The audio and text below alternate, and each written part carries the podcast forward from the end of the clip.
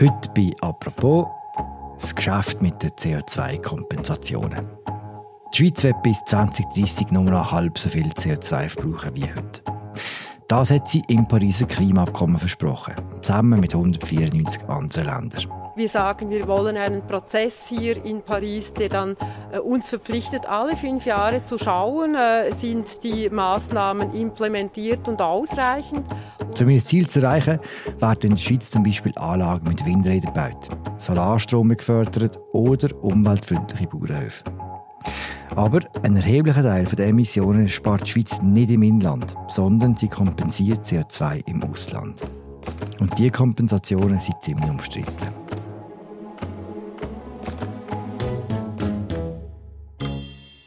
Wie berechtigt ist die Kritik? Die Barbara Ackermann, die stellvertretende Chefredaktorin vom Magazin, hat zusammen mit Silvian Chassa von der Finanz und Wirtschaft versucht, dem nachzugehen und sich mehrere Projekte im Ausland angeschaut.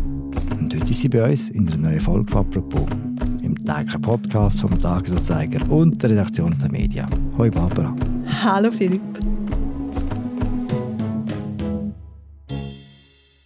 Barbara, wir fangen an mit dem Mann. You know, it's controversial. People don't agree about what carbon pollution is causing at this point, but I guess the only thing we could agree on is more carbon isn't good.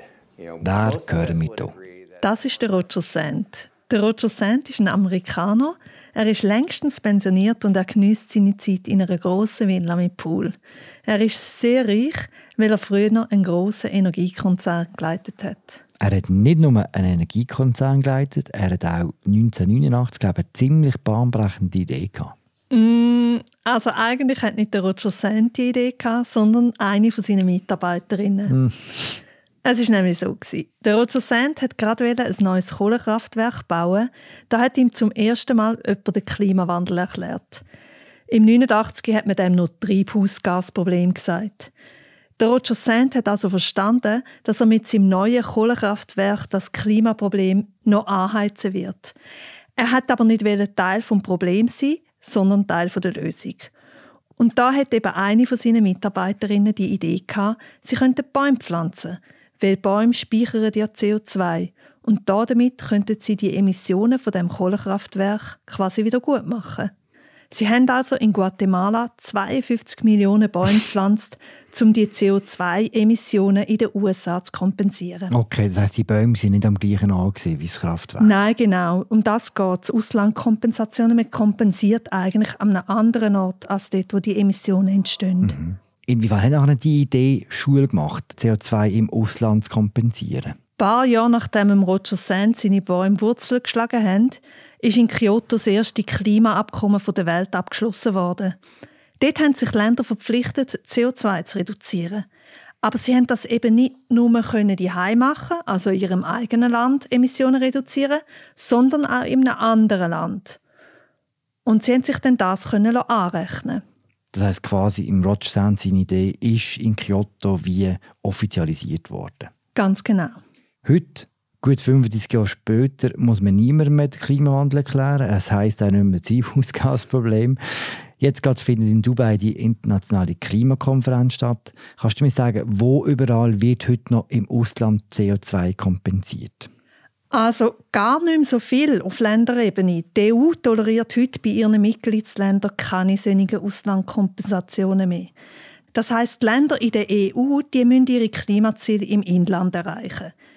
Die Schweiz ist weltweit eines der ganz wenigen Länder, wo solche Auslandkompensationen macht.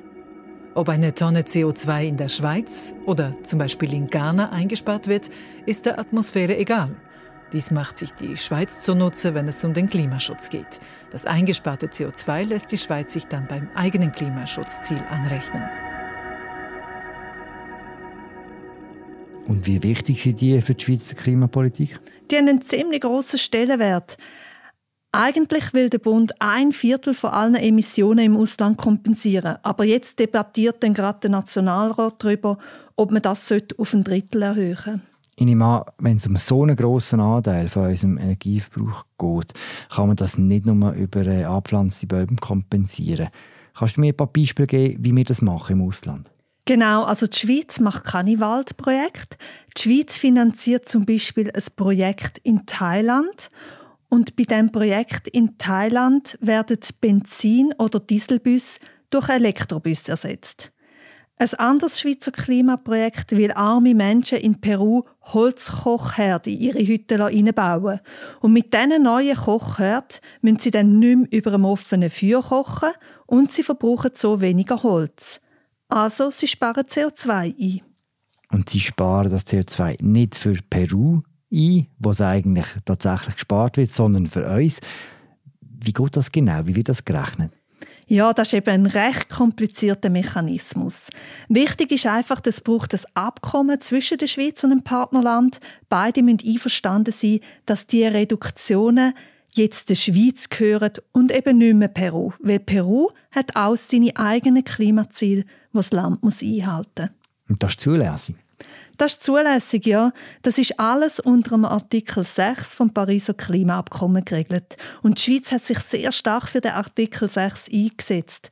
Es ist nämlich viel günstiger, in ärmeren Ländern Emissionen zu reduzieren als bei uns im Inland. Wir haben uns bei unserer Recherche dann gefragt, ob das, was die Schweiz hier macht, ob das absolut genial ist oder im Gegenteil völlig falsch. Es gibt ja einige Hinweise, dass es gerade im Ausland nicht nur als total genial angesehen wird. Es gibt immer wieder Kritik an diesen CO2-Kompensationen. Vor kurzem ist zum Beispiel auch gerade eine Schweizer Firma in Schlagzeilen geraten, die so Kompensationen macht, die Firma Southpol. Es hieß, das sei ein Pionierprojekt im Kampf gegen die Klimakrise. Die Erwartungen waren groß. Doch South Pole beendet nun das Vorhaben in Simbabwe. Um was ist dort gegangen? Da muss man jetzt ein bisschen aufpassen, weil es gibt zwei verschiedene Märkte, den freiwilligen Markt und den staatlichen Markt. Auf dem freiwilligen Markt kompensieren zum Beispiel Firmen wie Gucci oder Nestle ihre Emissionen, damit sie zum Beispiel ein Handtäschchen als klimaneutral verkaufen Und der Markt ist eben freiwillig und darum auch weniger streng geregelt.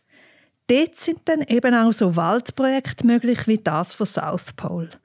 South Pole schützt in Simbabwe einen riesigen Regenwald. Recherchen von verschiedenen Medien lassen jetzt aber vermuten, dass South Pole dort viel heiße Luft verkauft hat, aber wenig fürs Klima gemacht. Neben dem freiwilligen Markt gibt es auch noch einen staatlichen Markt, wo strengere Regeln gelten. Und auch wenn das South Pole-Projekt jetzt anders ist als das, was die Schweiz eben auf dem staatlichen Markt macht, so zeigt es eben gleich auch, wie heikel solche Auslandkompensationen sein können. Du und Silvian Chasso haben ja für die Recherchemagazin die staatliche Kompensation angeschaut. Projekt, wo die Schweiz ihr CO2 kompensiert. Und er hat angeschaut, wie gut das System funktioniert. Was habt ihr herausgefunden? Ja, wir haben herausgefunden, dass es auch bei diesen staatlichen Projekten ein grosse Fragezeichen gibt. Was ist denn das grösste Problem? Das kann man so gar nicht sagen. Es sind viele kleine, aber wichtige Probleme. Schauen wir nochmal auf Peru und die Holzöfen, die dort verteilt werden. Die Schweiz versucht zu berechnen, wie viele Bäume die Leute jetzt stehen lassen, weil sie jetzt eben weniger Holz zum Kochen brauchen. Die Bäume haben CO2 gespeichert und das CO2 soll also der Schweiz gutgeschrieben werden. Aber das ist eben heikel, weil was ist, wenn die Bäume einem Waldbrand verbrennen oder wenn sie illegal gerodet werden, dann ist das CO2 eben gleich in der Luft. Ein anderes Problem ist, dass die Menschen in Peru gar nicht wissen, dass sie Teil von so einem Klimaprojekt sind und für uns Schweizer Emissionen sparen. Und dann gibt es auch noch das Problem von der sogenannten Zusätzlichkeit. Was ist das genau für ein Problem, die sogenannte Zusätzlichkeit?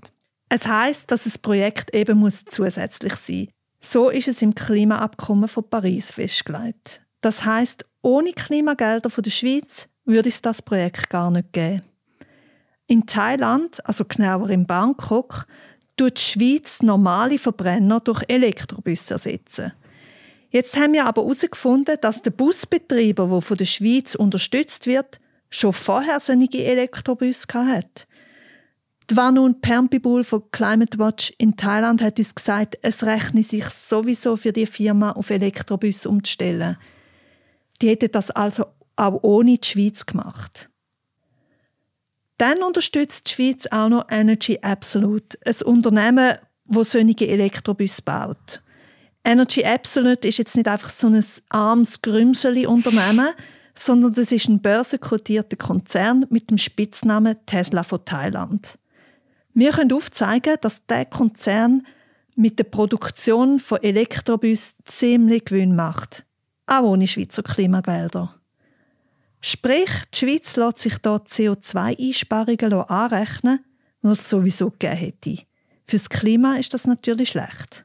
Wieso? Also wenn man, man kann sagen, CO2 wird trotzdem eingespart.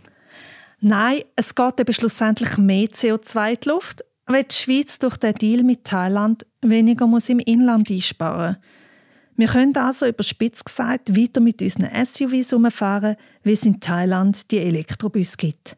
Aber eben, die Elektrobus wird es auch ohne unser Klimageld geben. In unserem Text im Magazin kann man dann das noch ausführlicher nachlesen. Zuständig für die Koordination von diesen Projekten ist in der Schweizer Stiftung die Stiftung Klimaschutz und CO2-Kompensation. Was sagt sie zu eurer Recherche? Genau, Klick heißt die Stiftung abgekürzt. Klick betont, dass ihre Projekte zusätzlich sind und dass alles mit rechten Dingen zu und her geht. Wie siehst du denn selber nach der Recherche, welche Rolle sollten so Kompensationen in der Schweizer Klimapolitik spielen? Silvian und ich fänden es gut, wenn sie eine weniger große Rolle würden spielen.